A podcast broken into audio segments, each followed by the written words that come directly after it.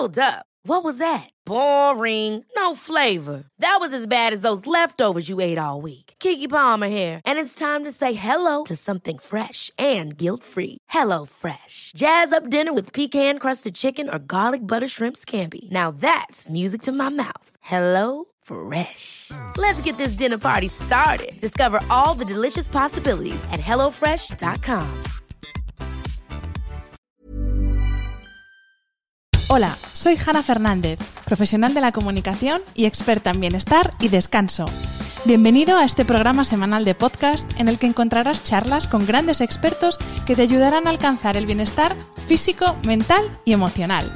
Si quieres saber un poco más sobre mí y sobre mi trabajo, visita mi web hanafernandez.es.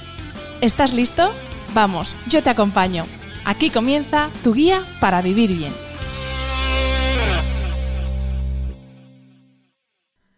Hola a todos y bienvenidos a un nuevo episodio del podcast de Hanna Fernández. ¿Te suenan términos como metabolismo, resistencia a la insulina, inflamación crónica, alimentos ultraprocesados, ayuno intermitente y así un largo etcétera de términos de esos que están en boca de todos pero en mente de pocos? Me refiero a esos términos que todo el mundo conoce pero que casi nadie sabe definir. Hoy tengo el gustazo de hacer un viaje virtual al otro lado del charco para entrevistar al doctor Carlos Jaramillo, médico de la Universidad de La Sabana, Colombia.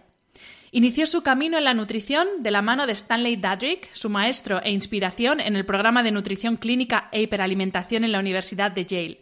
Es fundador del Instituto de Medicina Funcional en Iberoamérica, docente y conferenciante. Su objetivo es encontrar la raíz de las enfermedades crónicas para lograr su curación y su misión, educar con ciencia al mayor número de personas posible. Bienvenido, doctor, y muchas gracias por aceptar la invitación a este podcast. A ti, Hanna, muchísimas gracias. Qué gusto estar acá, qué gusto poder empezar a compartir eh, este mensaje en, pues, cruzando fronteras. Para mí es un verdadero honor. Eh, Carlos, en el prólogo de tu libro, que se titula El milagro metabólico y que acaba de publicar la editorial Diana, el doctor Rojas afirma que tenemos que asumir la responsabilidad que cada uno tiene sobre su propio bienestar, evitando sentirse víctima indefensa de un sistema que crea, fomenta y fortalece la mala salud. ¿Cómo podemos hacer esto, Carlos, cuando la sociedad en la que vivimos y nuestra vida moderna nos lleva de cabeza y sin frenos a todo lo contrario, a, ir a por comida rápida porque no hay tiempo, a buscar comida comfort food, que se llama cuando nos sentimos mal, a que nos traigan la comida prácticamente hasta los pies del salón? ¿Cómo hacemos esto en esta sociedad en la que vivimos? La pregunta es muy buena porque la pregunta invita realmente a la solución y es que comer se nos volvió algo que no entendemos, algo que simplemente es el arte de, llenarse y punto, mientras yo sigo con mi vida, porque es que se nos volvió que comer es simplemente uno tiene que comer. Uno no, no hace nada diferente, uno simplemente tiene que comer. Ah. Cuando uno dice, pero ¿cómo así que tengo que comer? Sí, es, pues uno come para no tener hambre y uno come supuestamente para para tener energía, como si, como si fuera a ponerle combustible al, automóvil. Pero, pero comer se nos olvida que uno come para darle información al cuerpo y esa información yo tengo que cuidar perfectamente qué tipo de información le voy a dar a mi cuerpo, cómo se la voy a dar y cómo voy a hacer eso gastamos un montón de tiempo en el colegio, en la universidad, en el diplomado, la maestría, el curso online, en todo para aprender millones de cosas sobre nuestras profesiones, sobre nuestros gustos. Gastamos horas al frente de un televisor viéndonos la serie de Netflix o la serie del otro, pero no le dedicamos ni cinco minutos a entender. Es que hay una cosa y es que tenemos que partir, es que yo me tengo que volver experto en mi nutrición. El hecho que yo me vuelva experto en mi nutrición no quiere decir que me vuelva experto en la nutrición de todo el mundo. Son cosas muy distintas. Buen apunte, sí. porque la gente piensa que, que hoy voy a aprender sobre mi nutrición y mañana voy a salir a darle cátedra a mi mamá sobre lo que ella debería hacer. Si yo soy, no me, no me prestan atención a mí, que me dedico a esto. menos le van a prestar atención y menos va a ser eficiente si eres arquitecto. Pero eso no te quita, si eres arquitecto, ingeniero, plomero, conductor, lo que sea, eso no te quita la posibilidad de volverte a ti un experto en tu propia nutrición. Entonces, cuando yo recuerdo que nutrirse es un arte, no es el arte que es muy diferente nutrirse a alimentarse que nutrirse no es el arte de estar lleno, sino el arte de, meterle la información a mi cuerpo para que funcione bien y que yo me tengo que volver es un experto en mi propia nutrición. Pues yo a eso le dedico tiempo, así como le dedico a la serie, así como le dedico al partido de fútbol, así como le, le dedico tiempo al diplomado o a la especialización o a la universidad. Porque la industria no va a dejar de ofrecernos las soluciones fáciles pero cuando yo tengo conocimiento de lo que esas cosas hacen en mi cuerpo, simplemente no hay duda, simplemente yo eh, evito eso, simplemente a mí vienen y me lo ofrecen y digo, no, gracias, es que eso no es alimento. Eso no le va, eso no, el hecho que yo me pueda comer algo, lo pueda masticar y me lo pueda tragar, eso no quiere decir que eso alimente mi cuerpo. Entonces, em, a mí me pasa, a veces me, ha pasado con mi hijo, que vamos, yo tengo un hijo de dos años y vamos al supermercado y él de pronto coge unas gomas de colores así súper llamativas y las coge y me dice, papá, ¿qué es esto? Y yo le digo, mi amor, eso es una cosa que la gente a veces come que se llaman gomas, pero eso no es comida. Y hay gente que, se me, que de pronto está al lado y se me ha volteado y me miran con cara aterrados y yo les digo, pues yo no me, yo no me engancho con la gente porque pues, si me quieren mirar mal es el problema de ellos, pero, pero y él me dice, ah, entonces mi hijo me dice, ah, esto no es comida, yo le digo, no, mi amor, eso no es comida, es que eso no, eso no tiene ningún beneficio sobre tu cuerpo y eso es unas, unas cosas químicas que le ponen ahí que son muy llamativas, pero eso no es comida, mi amor, acuérdate que lo que nosotros comemos es comida. Y él dice, ah, bueno, y la suelta y seguimos caminando. Entonces, esto se resuelve con educación. Esto no se resuelve eh, seguramente si las megaindustrias le pagan millones y millones y millones en impuestos al gobierno.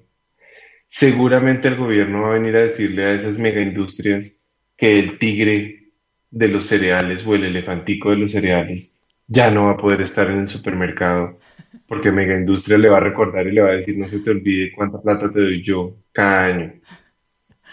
Entonces, si nos sentamos a, esperar, nos tocaría comprar una sillita y esperar sentados para no cansarnos, porque eso no va a pasar nunca. Desde luego. Sí, primero vuelven los dinosaurios. Desde luego. Antes, antes de que eso pase.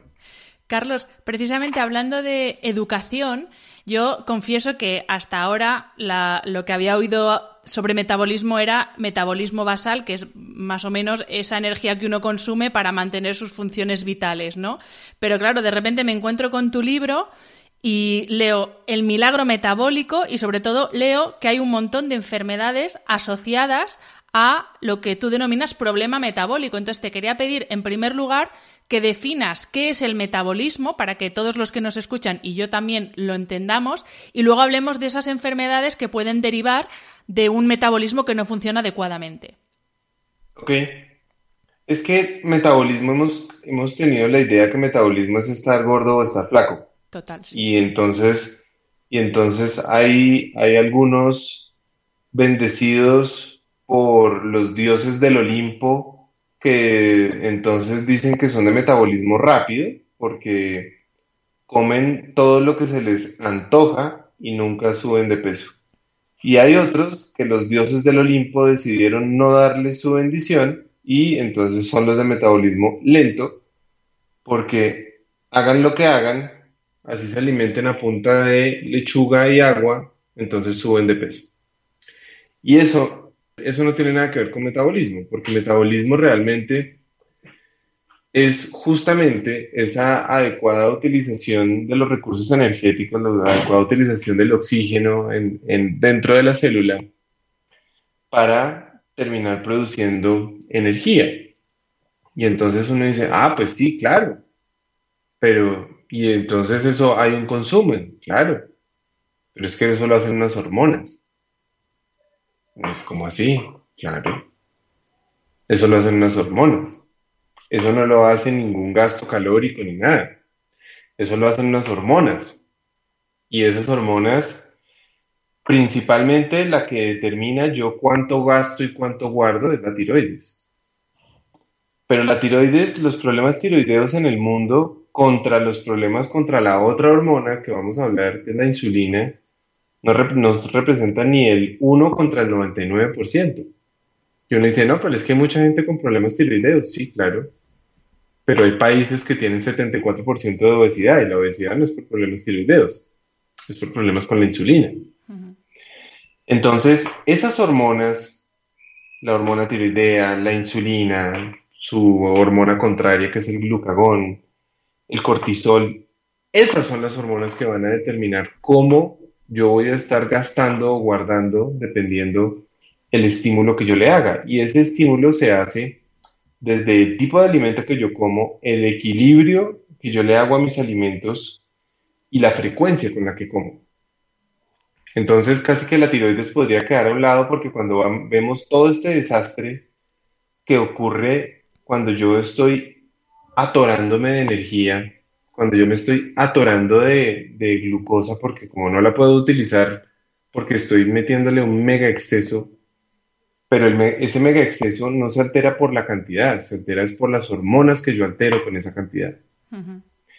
Entonces empieza a aparecer, porque estas hormonas inflaman mucho el cuerpo.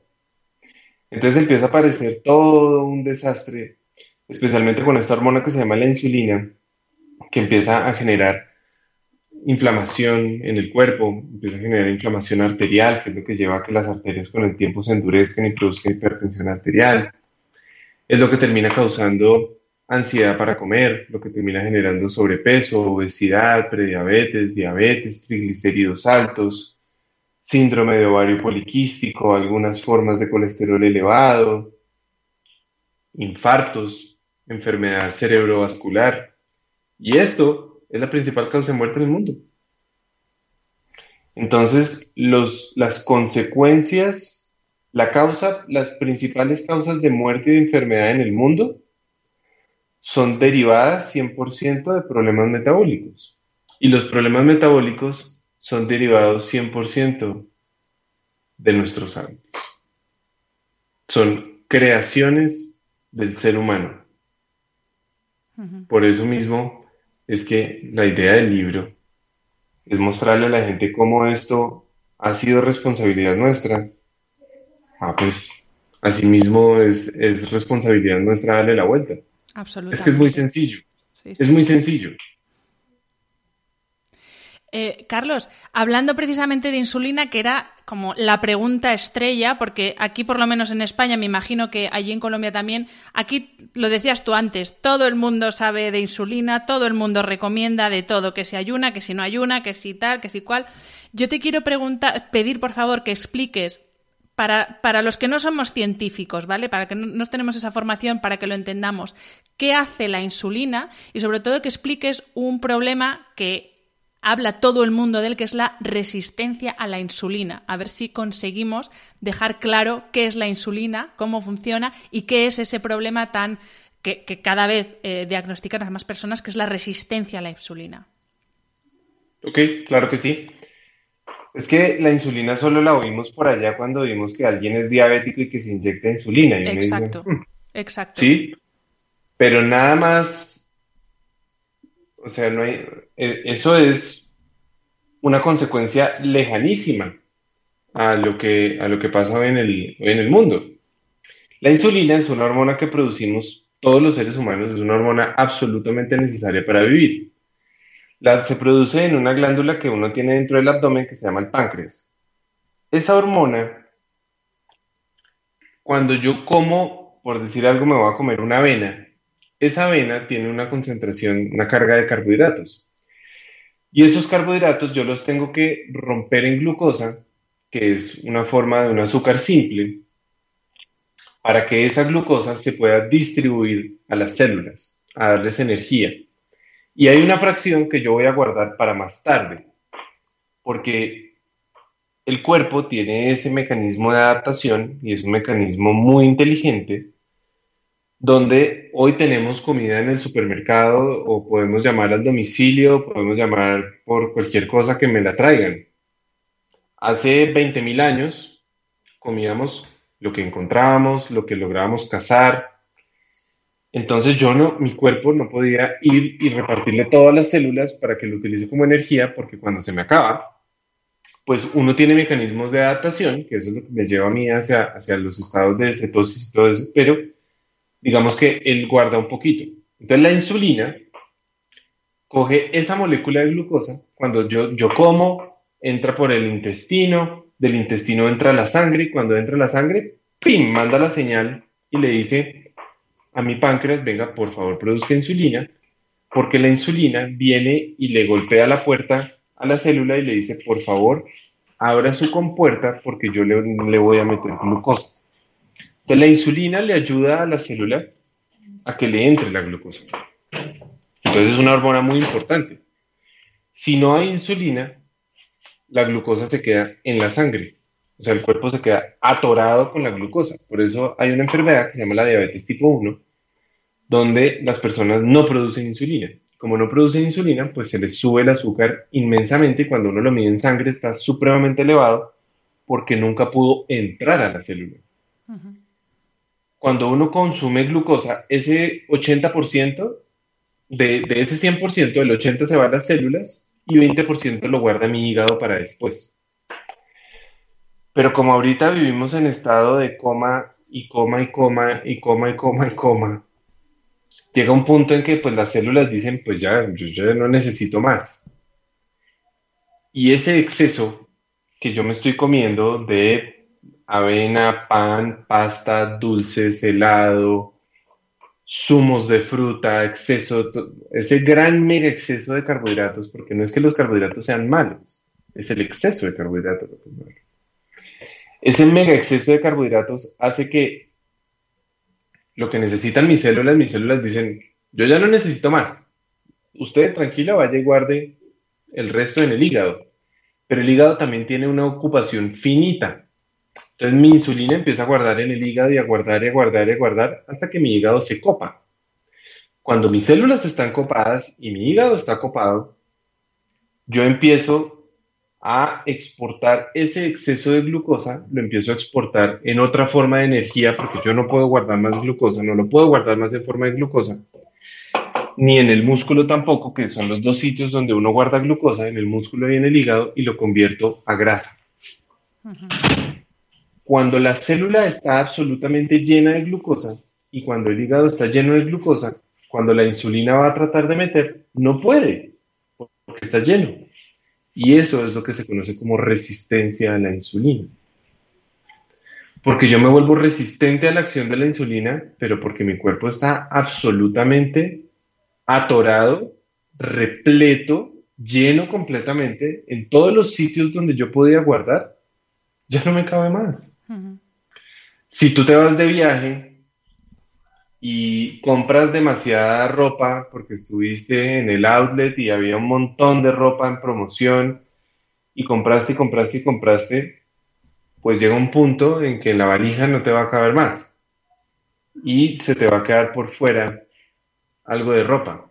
Es casi como que te volviste, estás haciendo resistencia al exceso de ropa que tienes. ¿Por qué? Porque es que no te cabe más por más fuerza que hagas, por más que te sientes encima, que vengas, llames a tu esposo, que venga y se siente encima para ayudarte a, tratar de cerrar la, la cremallera, todo, pues no, no va a funcionar. Entonces, eso es lo que termina siendo la insulina. Pero cuando la insulina está elevada, llega un punto en que como vivimos comiendo y comiendo y comiendo y comiendo, el cuerpo empieza a producir más insulina de lo normal. Y la insulina es una hormona lo que se llama una hormona anabólica. Todo lo que es anabólico es todo lo que induce a la formación, a la creación, al aumento. Entonces, por eso es que la, insulina aumenta, sirve, digamos, como factor de crecimiento en, cuando uno está creciendo, pero cuando uno deja de crecer, por eso es que induce tan fácil a que uno forme tanta grasa y aumente de peso. Y eso termina generando muchos problemas. Como te decía, la insulina no solamente tiene el espectro para la formación de grasa cuando está en exceso, sino genera ansiedad para comer, genera muchísima inflamación porque prende muchos eh, sensores y muchos factores inflamatorios. Es, muy importante también reconocer que, que hoy en día se ha visto un mega aumento de los cánceres inducidos por la obesidad y esto se podría corregir exactamente de la misma manera. Carlos, precisamente has enumerado antes algunos de los alimentos que consumidos en exceso, eh, pues hidratos de carbono, cereal, pasta, eh, helados, etcétera, pueden dar lugar a estos problemas con la insulina. Pero te quería preguntar en concreto por un alimento que todo el mundo piensa que es sano realmente lo es, que es la fruta, pero que en el caso de personas con resistencia a la insulina, corrígeme si me equivoco, también tienen que vigilar, porque la fruta, aunque sea muy sana por su fibra y sus vitaminas y todo, pero tiene también azúcar. Sí, es que, es que mira, cuando uno piensa sobre qué es lo malo del azúcar, y ahorita si quieres hablamos sobre el azúcar puntualmente, el azúcar es una molécula, el azúcar, la miel, la panela, que aquí hay tanta, tanta, no sé, allá en España que tanta panela haya, pero pues aquí abunda la panela. También, también hay, sí. Todas son la unión, cuando tú miras eso de qué está hecho, todas son la unión de glucosa y fructosa. Eso es la molécula que, tiene, la miel, la panela, la, la, mayoría de los siropes, todo eso. El problema no es la glucosa, el problema es la fracción que tienen de fructosa. Entonces uno dice, mmm, interesante. ¿Y qué pasa con la fruta? Bueno, la fruta tiene fructosa, pero tiene fructosa en una dosis muy baja. Y fuera de eso, la fruta tiene, tiene mm, fibra. La fibra va a hacer que esa asimilación de fructosa sea más lenta. Entonces uno dice, ah, ok. Pero, ¿qué pasa con la fructosa? ¿Cuál es el problema con la fructosa? El problema con la fructosa, ¿por qué es que entonces en la fruta viene en una dosis muy controlada, muy baja? Pero en el azúcar, esa fracción de fructosa, el problema con la fructosa es que la fructosa, yo ya te dije ahorita que cuando uno consume glucosa, la glucosa se va 80% a las células y 20% al hígado y al músculo la fructosa se va el 100% para el hígado. Y ese 100% para el hígado es demasiado y es mucho más de lo que él puede procesar. Entonces, en el azúcar es una sobredosis de fructosa lo que terminamos comiéndonos, en la fruta no. Pero entonces uno dice, pero te, te, pregunté qué es lo que pasa con la fruta. Y es, si yo ya estoy absolutamente inundado de glucosa y de fructosa en mi hígado, un poquito más de fructosa se me puede comportar como algo no tan deseado. ¿Eso quiere decir que una persona con problemas metabólicos no debe consumir fruta? No. Eso quiere decir que una persona con problemas metabólicos debe, debe aprender a cuidar la cantidad de carbohidratos que come mientras corrige el problema. Y esos carbohidratos que se come sí puede ser la fruta, pero tiene que ser muy medida la cantidad y entender el tipo de fruta. Y lo que sí no deben hacer Nunca, por nada en el universo, es consumir zumos de fruta. Y uno puede decir, pero ¿cuál es la diferencia? La diferencia es que en el zumo, el zumo es fructosa pura suelta. Un jugo de naranja es la fructosa suelta pura de tres o cuatro naranjas.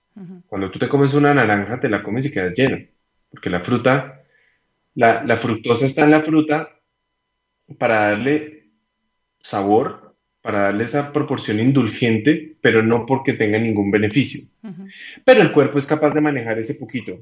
Es, ese poquito es suficiente en condiciones normales. En condiciones anormales es mucho. En condiciones anormales la fructosa suelta de cuatro naranjas es una tonelada. Y es algo que el cuerpo definitivamente no puede procesar. Por eso es que los zumos de fruta son tan malos. Ese es el problema con la fructosa. O sea, realmente el verdadero daño que hay en el mundo entero, todo lo que pasa con el azúcar y todo, todo es producido por esa fracción de fructosa que tiene, que tiene el azúcar, la miel, la panela, todo. Por eso es que el agave, la miel de agave es la peor, el peor sirope o la peor miel que existe es el sirope de agave, porque el sirope de agave lo hacen ver como si fuera muy bueno porque tiene bajo índice glicémico, o sea, tiene baja glucosa, pero ¿por qué va a tener baja glucosa? ¿Cuál es la otra parte que no me estás contando de la historia? Y la otra parte que no me estás contando es que tiene 80% de fructosa. O sea, es pésimo y se lo dan a la gente, se lo dan a los diabéticos como si fuera apto para diabéticos. Y yo siempre digo, no, eso es apto para volverse diabético. Eh, te quería preguntar, Carlos, siguiendo con el tema hormonas, por otras dos hormonas que intervienen directamente en el proceso hambre-saciedad, que son la leptina y la grelina, y te quería eh, consultar cómo interviene el problema metabólico o una alteración en el metabolismo en el equilibrio de estas dos hormonas, porque antes precisamente nos hablabas de que en ese círculo vicioso aparece la ansiedad por comer, el no sentirse nunca saciado. Entonces, ¿cómo funciona eh, este equilibrio entre estas dos hormonas y qué relación tiene con el metabolismo? Vale, la leptina es una hormona que, digamos que las dos hormonas están, están reguladas o hablan o van enfocadas hacia lo que tiene que ver con la saciedad. Y son hormonas que se estudian mucho y de las que se habla mucho y a mí me parece muy importante entenderlas sin embargo, las alteraciones que uno observa en la leptina y en la grelina vienen de la alteración que se ejerció primero en la insulina. Eso no quiere decir que no, que no sean importantes. Entonces, la leptina es una hormona que se produce en las células grasas, en lo que se conoce como el adipocito. La leptina cuando yo como, viene, se procesa, entra al hígado, se hace todo ese proceso que, te envié, se manda una señal para el hígado, para la célula grasa, la célula grasa se prende la señal para decirle, venga, por favor, produzca leptina, para, le mandamos una señal al cerebro y le decimos al cerebro que ya estamos llenos para que este señor, por favor, pare de comer y yo me voy a encargar, él va a parar de comer para que yo pueda procesar todos los archivos que me acaba de mandar, toda la glucosa que se acabó de comer, todo eso lo voy a procesar y yo necesito que eso funcione. Entonces uno dice, wow, buenísimo, porque entonces yo lo que voy a hacer es, debe ser que la, que la gente que tiene altos niveles de leptina deben, deben ser personas que no les, no les dan ganas de comer y motivo por el cual, eh, pues entonces yo creo que con eso hacemos que la gente deje de comer. El problema es que la, la, leptina funciona bien en condiciones normales cuando el metabolismo está controlado. Cuando yo empiezo a producir y a producir y a producir y a producir leptina porque estoy produciendo y produciendo y produciendo y produciendo insulina, llega un punto en que los pacientes empiezan, cuando, cuando en algún momento se planteó que casi que si yo me tomaba unas pastillas que me producieran más leptina, a mí se me iba a quitar el hambre. Y cuando eso lo, eh, eso algunos incluso lo llamaban eh, que habían hackeado el gen de la obesidad, porque encontraron el gen que producía la leptina. El problema es que los pacientes obesos tienen la leptina supremamente alta, es decir, se vuelven resistentes a la leptina, lo mismo que pasaba con la insulina. Entonces, entonces ya, ya empiezan a producir leptina y como el cerebro no les entendió, como el cuerpo no sabe, no, no se dan razones, entonces la célula grasa dice, ¿será que yo tengo que producir más? Produzcamos más a ver si me entiende. Y producen más y el cerebro, mm, mm". y produce más, y produce más, y produce más, y produce más. Y uno le mide la leptina. Yo por eso nunca mido la leptina, porque es casi como ir a descubrir, ir a meter el dedo en el agua caliente que yo ya sabía que estaba caliente. La grelina es todo lo contrario. ¿sí? La grelina es todo la, la, grelina se produce en la célula enteroendocrina, es decir, en una célula intestinal dentro del intestino que cumple con funciones eh, endocrinas, o sea, con funciones hormonales, especialmente en el estómago, y es la que se conoce como la hormona del apetito. La grelina eh, hace que yo quiera comer más. Entonces, las personas que tienen estos problemas metabólicos, y esto por qué pasa, y es porque cuando uno come, hay un, un estímulo directamente en el intestino, la señal para que se prenda la producción de insulina empieza en el intestino. No, se espera que la, a que la comida entre a la sangre.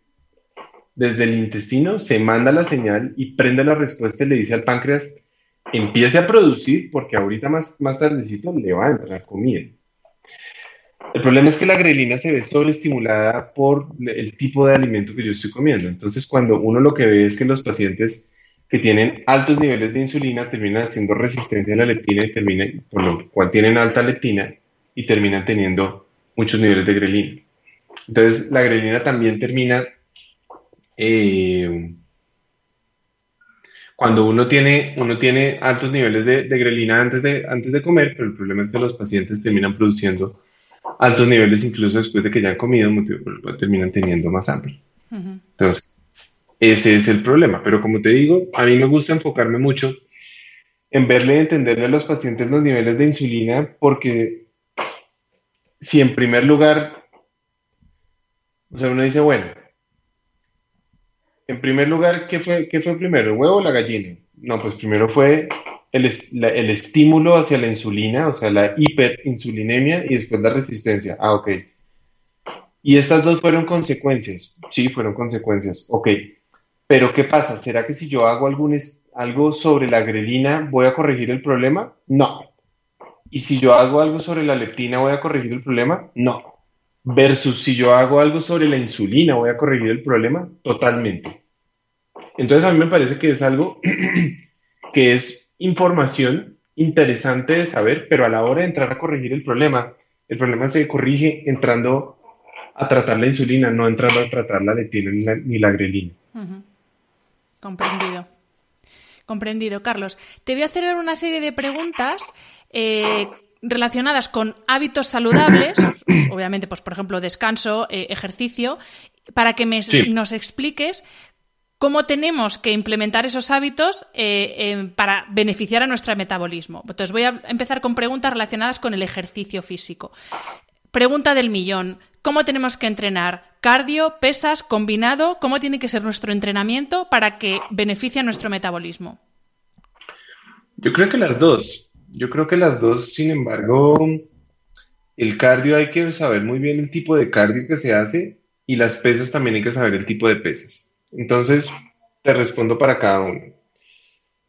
Estamos hablando para corregir y prevenir problemas metabólicos. No quiere decir que salir a correr no sirva para nada, por supuesto que sirve, pero si yo quiero corregir un problema metabólico, yo puedo salir a correr y hacer eh, piques, sprints, no sé cómo, cómo pues son como esos periodos cortos en que de pronto corro mucho más rápido. Por ponerte un ejemplo, corro tres minutos suave o cuatro minutos suave y un minuto corro lo más rápido que puedo y después tengo nuevamente cuatro o cinco minutos de recuperación y luego otra vez un minuto rápido. A intervalos, ¿no? Esos, esos intervalos de, de, de, hacen que el gasto sea mucho más, mucho más eficiente el gasto energético sea mucho más eficiente y la utilización de la energía sea mucho más eficiente y que yo durante además aumente ese gasto energético del, del cuerpo.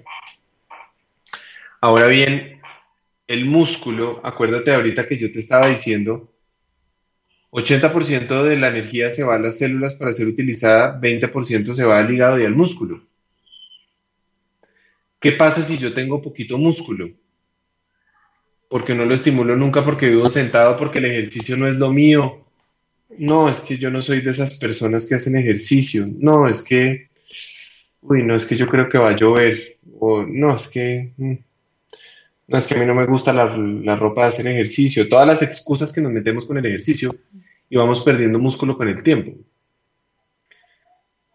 Si yo, si a mí depende ese almacenamiento, depende de mi músculo, en parte, ese 20% entra al músculo y al hígado. Si yo tengo menos músculo, pues rápidamente se va a llenar. Y si rápidamente se llena, rápidamente formo, formo grasa. Número uno. Número dos, el músculo es el órgano más importante para determinar lo que se llama la tasa metabólica basal. Es decir, cuánta energía gasto yo en el día en reposo para mis funciones básicas, para pensar, latir el corazón, eh, mis movimientos digestivos, para el hígado, para todo lo, para, para que mi corazón bombee, para la circulación, todo eso requiere un gasto. Entre yo más músculo tenga, más tasa metabólica basal tengo, más gasto energético en reposo tengo, por ende tengo un metabolismo mucho más activo. Y la gente a veces hace, dice, no, es que estoy haciendo entrenamiento funcional. Sí, el entrenamiento funcional no quiere decir que no sirva para nada, pero el entrenamiento funcional, si no hay suficiente estímulo del músculo para que el músculo se vea estimulado para crecer, el cuerpo rápidamente se adapta al entrenamiento funcional, se adapta y deja de, de estimular el músculo de forma adecuada para que el músculo crezca. Y uno le tiene que invertir toda su vida al crecimiento muscular. Eso no quiere decir a volverse físico-culturista, no, pero sí a mantener una muy buena masa muscular en todo el cuerpo, las nalgas, las piernas, las pantorrillas, el pecho, la espalda, los brazos, todo. Hombres y mujeres debemos invertirle a tener buena masa muscular. Porque si con el tiempo lo que uno va haciendo es que la testosterona tanto en hombres como en mujeres va disminuyendo, empezamos a perder masa muscular y por eso es que uno ve que la gente dice, es que yo con el tiempo como lo mismo, no he cambiado mi alimentación y cada día formo más grasa. Entre menos músculo tengas, menos deberías comer. Porque si tienes menos músculo y comes lo mismo, pues tu cuerpo se va a atorar rápidamente con eso porque no tiene dónde almacenar la glucosa y su mecanismo de adaptación es formar grasa. Entonces, uno debe hacer entrenamiento de pesas. Debe porque además el entrenamiento de pesas mejora los niveles de testosterona en el tiempo. El entrenamiento de pesas mejora la salud articular. Las articulaciones se dañan cuando uno pierde la masa muscular y, y cae la articulación una sobre otra, porque no hay masa muscular que mantenga la articulación separada. Mientras que cuando yo hago ejercicios de fuerza, de fortalecimiento, de crecimiento muscular y al mismo tiempo de movilidad y flexibilidad, mis articulaciones van a estar bien. Entonces, el ejercicio siempre tiene que ser ejercicio muy completo. Ejercicio que, implemente habilidad, destreza, movilidad, eh, obviamente hipertrofia. Siempre hay que incluir todo, diferentes áreas. No es, no es decir, es que yo solamente corro. Porque correr puede mantenerte por un tiempo bien, porque sí, gastas, gastas energía. Pero quien corre tiene que hacer entrenamiento de pesas, porque uno cuando corre tiene que apretar el pecho, apretar la espalda, apretar el abdomen, tener buena estabilidad entre la nalga, el cuádriceps, el isquiotibial, la pantorrilla, todo, para que no aparezcan dolores, para que no se dañe la articulación, pero además porque cuando uno corre solamente estimula, correr, así uno corra una o dos horas, es muy, es muy barato para el músculo. Es algo de lo que el músculo fácilmente se recupera mientras que las pesas inducen a una señal de reparación muy fuerte para que haya más crecimiento de músculo. Entonces, por eso las dos cosas son tan importantes, son tan necesarias. Continuando con el ejercicio, Carlos, eh, ¿entrenamiento en ayunas, sí o no? Por supuesto. Por supuesto, porque yo vengo de, no sé, 12, 14, 16 horas de no comer. Quiere decir que mis niveles Ahora te, yo ya te expliqué cómo se almacena la energía, ahora te explico cómo se consume. Adelante. Y eso, hoy en día, hoy en día hay carros eléctricos que lo muestran muy bien, carros que son híbridos, que te dicen, mira, este carro tiene una batería con una autonomía para 100 kilómetros. Cuando se le acaban los 100 kilómetros, tiene un tanque de combustible que hace que cuando se acabe la, la batería, inmediatamente el prende el, tanque de combustible y tú sigues andando con combustible. Y con ese, pues, ese te alcanza para 400 kilómetros. ¿Por qué los seres humanos tenemos ese mecanismo de adaptación donde cuando se nos llena los niveles de glucosa empezamos a producir grasa? porque si nos devolvemos 20.000 años en el tiempo, 30.000 años, que eso en la historia de la humanidad no es nada, em, en el verano había más comida. Entonces comíamos y comíamos y comíamos y subíamos un poco de peso.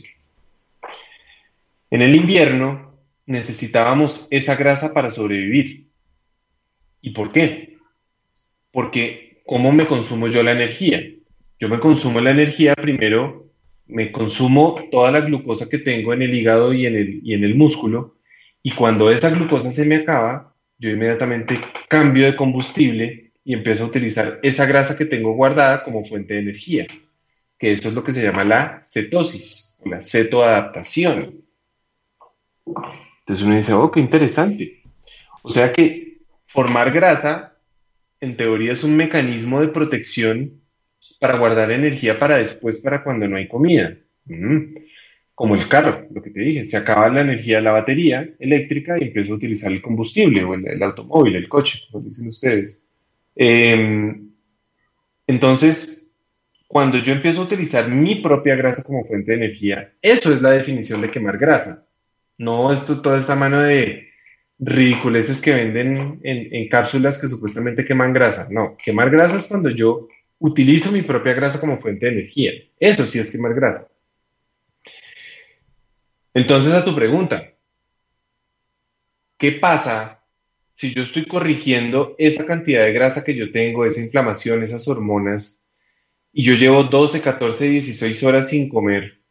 De pronto cené temprano, cené a las 6 de la tarde y voy a, me voy a esperar hasta las 10 de la mañana para, para volver a desayunar, pero a las, voy a entrenar a las 8 de la mañana, entonces ya llevo 14 horas de ayuno. Es decir, llevo, como yo ya paré de comer, me estoy consumiendo esa glucosa, me la estoy consumiendo pues para mantener mis funciones vitales que mi cuerpo necesita. Él va y está sacando allá del hígado y del músculo, está sacando, está sacando, está sacando, y de pronto yo empiezo a entrenar. Eso va a hacer que yo me la consuma mucho más rápido y eso me deja a mí la posibilidad de entrar a empezar a utilizar mi propia grasa como fuente de energía. Es decir, entrenar en ayuno me va a permitir corregir mi metabolismo mucho más rápido, especialmente si hago pesas primero y después hago cardio. No al revés, porque al revés me deja cansado. Comprendido. Comprendido. Continuamos, Carlos, con los hábitos saludables. En este caso vamos a hablar de alimentación. Tú antes lo has mencionado y de hecho son tres epígrafes de tu libro, que es qué comer, cómo comer, cuándo comer. El cuándo comer ya lo podemos deducir de la explicación que nos has dado del, entrenamiento en ayunas, pero sí que quería que nos centrásemos en el qué comer, porque ahora es verdad que hay una tendencia muy potente a, pues muy vinculado también a la dieta cetogénica, que ojo con la dieta cetogénica, hacerla sin, supervisión y sin saber eh, no es lo más indicado hay mucha tendencia, sobre todo en redes sociales, a, decir, a, comer mucha proteína, además mucha carne roja, mucha grasa, pero claro, tú lo decías al principio, lo que comemos es información para el cuerpo, entonces, ¿qué es lo que tenemos que comer y sobre todo en qué cantidad? Porque yo, te soy sincera, yo ahora mismo estoy perdidísima, yo no sé cuánta proteína tengo que comer, cuánta grasa, ¿qué es lo que tenemos que comer realmente? O sea, los macros como que los tengo claros, ¿no? Lo que tengo que comer, pero ¿en qué cantidad? Porque parece que si haces ejercicio además tienes que comer más, ¿no? Como antes decían a las mujeres que tenían que comer por dos cuando estaban embarazadas, pues ahora parece que si haces ejercicio tienes que comer por tres. Entonces, ¿qué es lo que tenemos que comer? ¿Y cuánto, sobre todo? ¿Qué cantidades? Lo primero que uno tiene que hacer es sacar lo que no es comida. Entonces, todos los ultraprocesados, todo lo que, todo lo que no es comida, fuera, adiós. Eso sí se tiene que ir inmediatamente todo lo que es sabor artificial, color artificial, endulzante artificial, apariencia artificial, textura artificial, todo eso, todo eso, adiós. Todos estos huevitos que vienen con sorpresa para los niños, que uno le ve los ingredientes y uno en ningún lado ve que tenga cacao natural y que dice que contiene tetrabutilhidroquinona o TBHQ y uno dice, hmm, ni idea qué será eso, yo te cuento qué es eso. Ese es el líquido que le ponen a los, a los encendedores para prender el cigarrillo. Ah, bien. Se lo pone, y se lo ponen a la comida para que no se pudra. se lo ponen a algunos tipos de maní o de nueces que para comer, a los cereales de caja, a muchas cosas, y eso le damos a nuestros niños. Entonces, lo primero que yo tengo que hacer es sacar lo que no es comida. Hay que entender la diferencia entre un ultraprocesado y un alimento mínimamente procesado. Un alimento ultraprocesado es alimento que en su proceso, en su listado de ingredientes, lo que, o, lo que más tiene son químicos industriales o en su proceso para la obtención del, de ese alimento tuvo que pasar por muchos procesos químicos para que se obtuviera. Eso es un ultraprocesado. Un alimento mínimamente procesado es, por ejemplo, la sal que te consumes, la cúrcuma en polvo que tienes en tu casa. nadie tiene raíces de cúrcuma en su casa para ponerle al alimento. Es muy raro que alguien lo tenga. Mientras que la gente lo, sí tiene cúrcuma en polvo. La cúrcuma tuvo que pasar por un proceso de secado, simplemente demolido y secado, para estar de esa forma. Entonces, eso es un alimento mínimamente procesado. Cuando yo cocino la carne la estoy procesando. Eso es mínimamente procesado. Eso es primero para, el, para qué comer, qué no comer, qué sí comer o qué no, otras cosas que no comer. A mí no me parece que uno deba comer lácteos. Eso no tiene ningún sentido. Es algo que uno puede consumir ocasionalmente sabiendo que no es necesario y tampoco tiene beneficios. Simplemente se puede consumir de vez en cuando. Eh, el azúcar es algo que uno tiene que sacar de su alimentación diaria y entender que el azúcar es como el alcohol. Y es, es algo que yo puedo consumir de vez en cuando, pero yo tengo que entender la frecuencia y la dosis a la que me la consumo. Em, el gluten también es otra cosa que hay que tener en cuenta, que es la proteína, que una proteína que tiene el trigo, el trigo, la, la cebada y el centeno. Eh, son cosas que tengo que tener muy en cuenta porque dañan completamente el intestino. Y, pero las cosas que yo sí debería incluir en mi alimentación, obviamente son buenas carnes, a todo esto que la gente dice, no, es que yo me estoy empezando a cuidar y estoy dejando las carnes rojas. ¿pero por qué las carnes rojas? Las carnes rojas no son malas. Trata de buscar carnes que no sean de establos alimentadas con, cereales, trata de buscar carne que sea alimentada con pasto y que no haya recibido antibióticos ni, toda esta mano de ultraprocesos, pero trata de buscar pollo de buena calidad, pescado de buena calidad. Pero las proteínas animales son muy buenas, como las proteínas vegetales también son buenas, pero hay que, pero hay que aprender a combinarlas muy bien. Proteínas vegetales provenientes de frijoles, garbanzos, eh, lentejas, de el tofu, todas esas proteínas son, son, son muy buenas y hay que saber incluirlas y hay que saber combinarlas.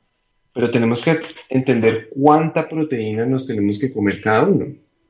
Y la, la cantidad de proteína depende de mi edad, depende de mi actividad física y de mi salud. Porque cuando dicen, no, es que uno se tiene que consumir un gramo por kilo, ok, o un gramo y medio por kilo, ok, pero si yo tengo 20 kilos de sobrepeso, pues yo no lo voy a calcular sobre los kilos de sobrepeso que tengo, lo, voy a calcular sobre, los, sobre el peso, entre comillas, ideal que yo debería tener, porque no hay, existe nada como un peso ideal. Entonces yo lo que tengo que hacer es, primero, saber cuánta proteína me voy a comer. Número dos, saber que la mayoría de los carbohidratos que yo me debería comer deben ser de fuentes vegetales. Si tengo un problema metabólico, debo quitar la papa, la yuca, el plátano, el arroz, la quinoa por un tiempo. Y cuando recupere mi, metabolismo, pues los puedo incluir de vez en cuando. Y debo sí o sí incluir grasas saludables, porque las grasas no saludables también es algo que yo debo sacar de mi alimentación 100%. Eso sí no tiene ningún beneficio nunca. Que son las grasas como la grasa de canola, soya, girasol, maíz, y sus respectivas margarinas, que esas son grasas trans. Así digan, no, es que es libre de colesterol. pues claro que es libre de colesterol, es que el colesterol solo es de origen animal y esto es de origen vegetal. Es como que dijera que el televisor es libre de colesterol. El televisor nunca ha tenido colesterol, la margarina tampoco. Yo tengo que entender que mi alimentación se debe basar de cosas naturales y grasas saludables que yo debo incluir como el aguacate, el coco, las aceitunas, las olivas, las nueces como el anacardo, las almendras, la nuez de macadamia, el pecan, eh, las semillas de chía, girasol, linaza, el huevo, el cacao, son maravillosas grasas que yo debo consumir por lo menos en el 30% de, de mi alimentación.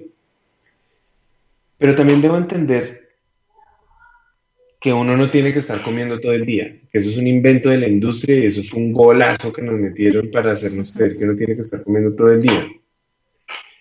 Entonces, uno tiene que partir de comer dos o tres veces en el día y de ahí en adelante uno empieza a construir sobre eso. ¿Por qué dos o tres veces? Porque eso es lo que socialmente hacemos. Empezar por tres, pero es que en ningún lado está escrito cuántas veces realmente es que se come. Nadie ha dicho que eso sea una ley absoluta. Entonces uno tiene que tratar de traer el modelo ancestral a hoy, al mundo moderno, poniéndole la ciencia y el conocimiento nutricional que tenemos hoy, respetando nuestra biología. Y yo creo que cuando logramos hacer eso, todo se corrige. Cuando ignoramos eso y vivimos en el mundo de yo como porque tengo hambre y por satisfacer mi indulgencia y en ese proceso me meto en la boca cualquier cosa que me están diciendo porque sabe delicioso, porque comer es el arte de llenarse o de meterme unas calorías, ahí es cuando todo se va a la, por la borda y donde vienen todas las enfermedades que esto trae.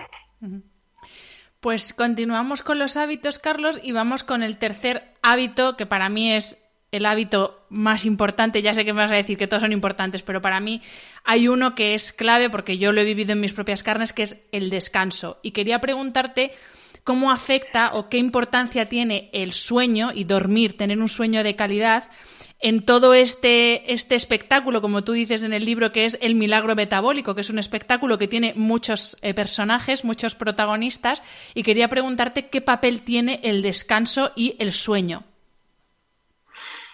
Es supremamente importante, porque es que eh, cuando uno descansa y cuando uno tiene un buen sueño, uno está induciendo a tener adecuada reparación y la adecuada reparación es supremamente, supremamente importante. Cuando uno se repara bien, uno regula los niveles de cortisol. El cortisol es muy importante porque el cortisol es la hormona del estrés.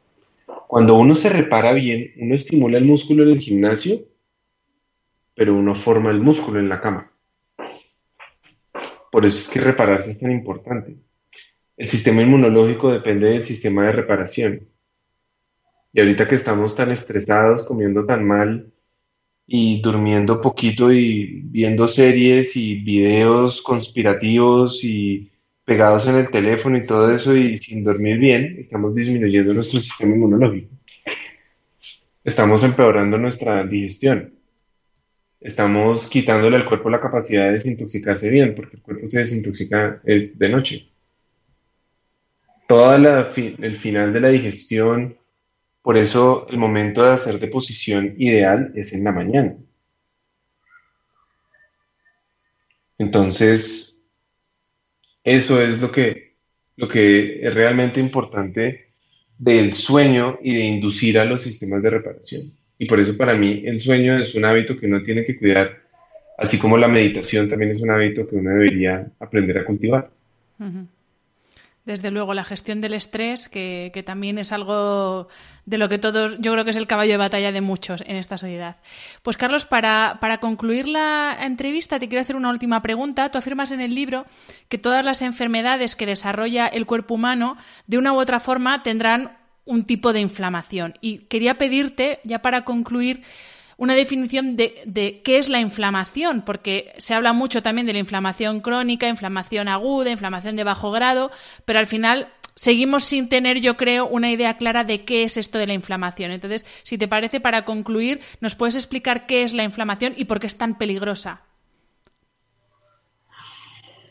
La inflamación es un mecanismo de, digamos, de también de adaptación y de protección, de prender alarmas cuando hay algo que no está funcionando adecuadamente. Cuando hay inflamación hay muchos mecanismos en el cuerpo que se, que se activan, hay hay dolor, hay enrojecimiento, hay la aparición de lo que se llama edema, que es cuando si, yo, si a mí me pica la abeja, pues eso se me pone grande y como hay secuestro de líquido ahí. Y las funciones en el cuerpo dejan, que dejan de estar en el sitio inflamado, la función se altera, la función del órgano, de la articulación, de la piel, de lo que sea, se altera. Cuando yo tengo inflamación, prendo una señal, hay secuestro de, líquido, el enrojecimiento, todo eso que, te acabo de decir, y es porque yo necesito y prender esas señales para inducir una respuesta de reparación, para prender alarmas, para que vengan células, para que venga mi sistema inmunológico y venga y diga, venga, ¿qué, fue lo que pasó? ¿Cómo vamos a corregir esto? ¿Cómo vamos a, a hacer que esto esté mucho más tranquilo y mucho más controlado, porque yo veo que esto se está saliendo de las manos. Eso pasa con la inflamación, especialmente con la inflamación aguda, cuando, cuando salto del techo y caigo y me rompo la pierna, cuando me pica la abeja, cuando me golpeo la cabeza y me sale el, chichón en la cabeza y eso es inflamación aguda. El problema es cuando yo yo siempre después de tener una mala alimentación, una alimentación llena de azúcares, de químicos industriales, de todo esto, voy a, voy a responder con inflamación en mi cuerpo.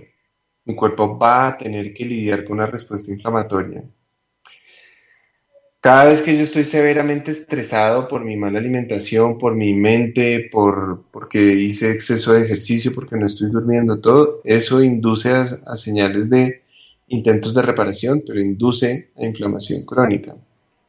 Cuando yo me expongo demasiado al sol, cuando fumo, cuando la radiación, los químicos industriales, los pesticidas, todo, son señales de inflamación de mi cuerpo. Y uno puede tener inflamación que sea como una llama que se prende en un segundo, pero uno puede tener inflamación que es como una brasa constante en el, día a día que, se, que persiste por los años, que es lo que se llama la inflamación crónica sostenida. Y la inflamación crónica sostenida es el mayor peligro. Ese sí es el, porque cuando yo tengo, cuando yo tengo eh, resistencia a la insulina, hiperinsulinemia, inflamo. Pero cuando inflamo y tengo inflamación crónica, genero más activación de cortisol porque estreso a mi cuerpo y si hay más cortisol, hay más insulina, hay más glucosa y si hay más glucosa hay más, y se vuelve un círculo vicioso interminable, donde está mi sistema de inflamación prendido todo el tiempo, luchando contra Carlos y sus decisiones, está mi sistema de balance de antioxidantes tratando de combatir las pésimas decisiones de Carlos y está mi sistema inmunológico completamente agotado y completamente drenado porque si yo no estoy, si yo estoy crónicamente estresado, no estoy induciendo a una buena reparación y si yo no tengo buena reparación, no tengo buen sistema inmunológico. Entonces se vuelve una cascada interminable donde es un círculo vicioso muy desastroso y cómo nos terminamos dando cuenta, y esto termina siendo un llamado para la situación que vivimos hoy en el mundo, cómo la gente que vive crónicamente inflamada es la que está terminando en unidades de cuidado intensivo, severamente enferma, adicionalmente de todos los problemas que ya venían en el mundo. Estas son las personas que quienes este virus les está cobrando eh, la inflamación que tenían crónicamente en su cuerpo. Y que si yo quiero comprar un tiquete para no estar dentro de la población que se está enfermando, lo que tengo que hacer es corregir mi metabolismo, mi inflamación, para que mi sistema inmunológico funcione. Y en vez de estar luchando contra Carlos y sus malas decisiones, está preparado para servirle a Carlos cuando venga y lo pongan a prueba.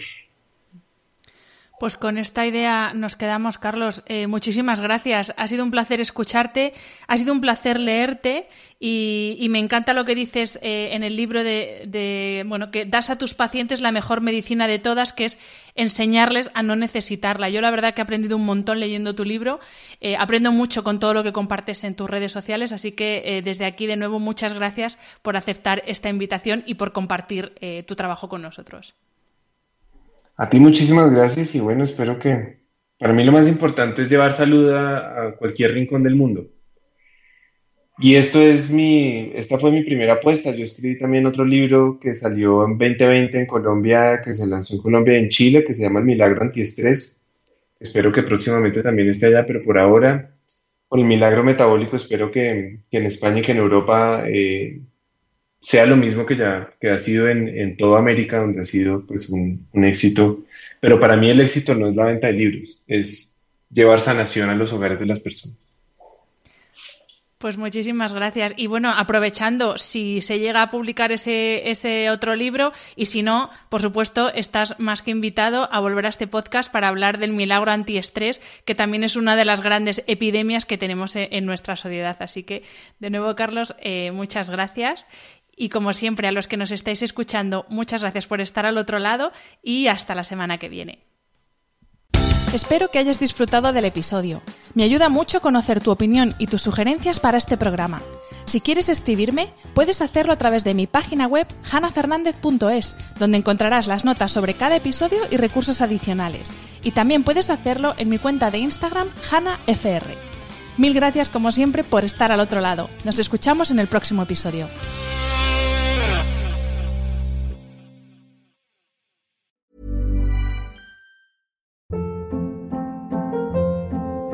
Hold up. What was that? Boring. No flavor. That was as bad as those leftovers you ate all week. Kiki Palmer here, and it's time to say hello to something fresh and guilt-free. Hello Fresh. Jazz up dinner with pecan-crusted chicken or garlic butter shrimp scampi. Now that's music to my mouth. Hello Fresh. Let's get this dinner party started. Discover all the delicious possibilities at hellofresh.com.